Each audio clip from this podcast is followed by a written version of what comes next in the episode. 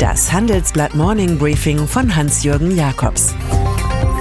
Guten Morgen allerseits. War es das jetzt mit dem GroKo-Unfrieden, der in Wahrheit ein kalter Krieg ist? Man kann die ganze Berliner Auseinandersetzung ja auch als Aufprall zweier Energiefelder betrachten. Hier eine destruktive Kraft, verpflichtet der Demontage der politischen Führungsperson, die seit 13 Jahren im Amt ist und deren Schicksal längst der Endphase der Kohlschen Agonie ähnelt. Dort die zweite Kraft, die dem sachdienlichen staatsbürgerlichen Antrieb folgt, einfach ad rem weiter zu regieren, allerdings mit dem Nachteil, als Agenda der Langeweile ungleich weniger dynamisch zu sein als jedes umstürzlerische Kommando.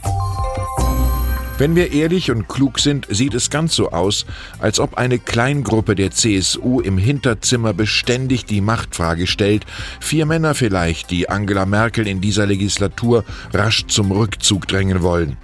Wir vermuten den verdienstvollen Ehrenvorsitzenden Edmund Stoiber als Orchestrierer im Hintergrund, den Mann, der die Partei Viktor Orban und Wladimir Putin näher brachte.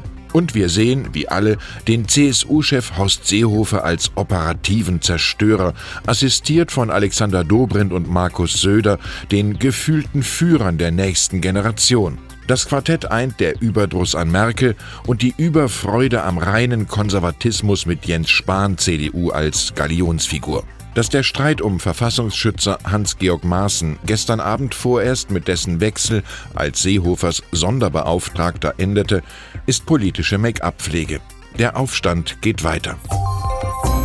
Das Treiben entsetzt all jene Unionskräfte der Mitte, denen Komplottszenen wie aus einer Fouché-Biografie dubios erscheinen, die lieber die Ratio der Gesetze und des sozialen Ausgleichs suchen, mit Generalsekretärin Annegret Kramp-Karrenbauer AKK oder einem präsentablen Ministerpräsidenten als Merkel-Nachfolger 2019 oder später.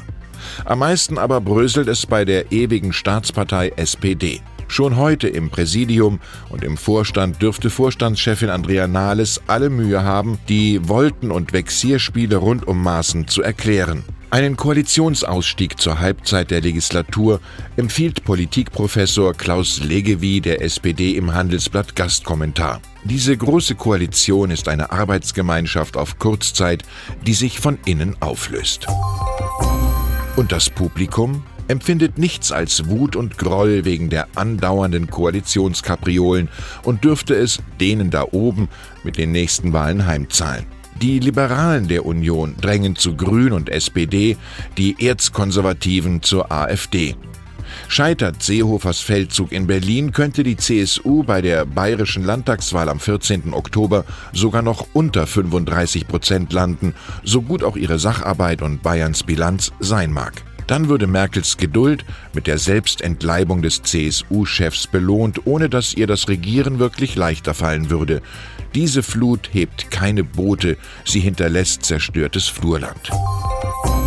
Von Angela Merkel dürfte Siemens-Chef Joe Käser mehr halten als ihre eigenen bayerischen Parteifreunde.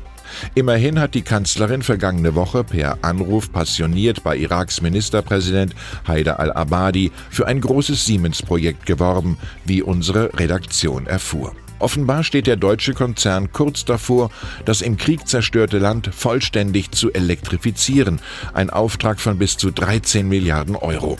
Wir haben dem iranischen Volk ein Versprechen gegeben und wir werden liefern, dröhnt es von Käsers Kanzel. Dann ist da noch Ulrich Wilhelm, Intendant des Bayerischen Rundfunks und aktuell ARD-Vorsitzender, der einem Plan aus der Abteilung Think Big anhängt. Die Politik in Paris, Brüssel und Berlin soll mit 50 Millionen Euro ein Start-up finanzieren, das ein europäisches YouTube mit Elementen von Facebook baut, erklärt er dem Handelsblatt. Die Neuschöpfung, gedacht für alle, könnte rasch als Gegenmodell zur US-Internetdominanz an Geltung gewinnen, so Merkels Ex-Sprecher, der im Élysée in Paris und im Kanzleramt in Berlin aufmerksame Zuhörer gefunden hat. Wilhelm, hätten die Schöpfer unseres Grundgesetzes gewusst, dass alle digitalen öffentlichen Straßen und Plätze im Privatbesitz einiger weniger Unternehmen aus Übersee sind, hätten sie das nicht hingenommen. Ich wünsche Ihnen einen fantasiereichen Start in die Woche. Es grüßt Sie herzlich Hans-Jürgen Jakobs.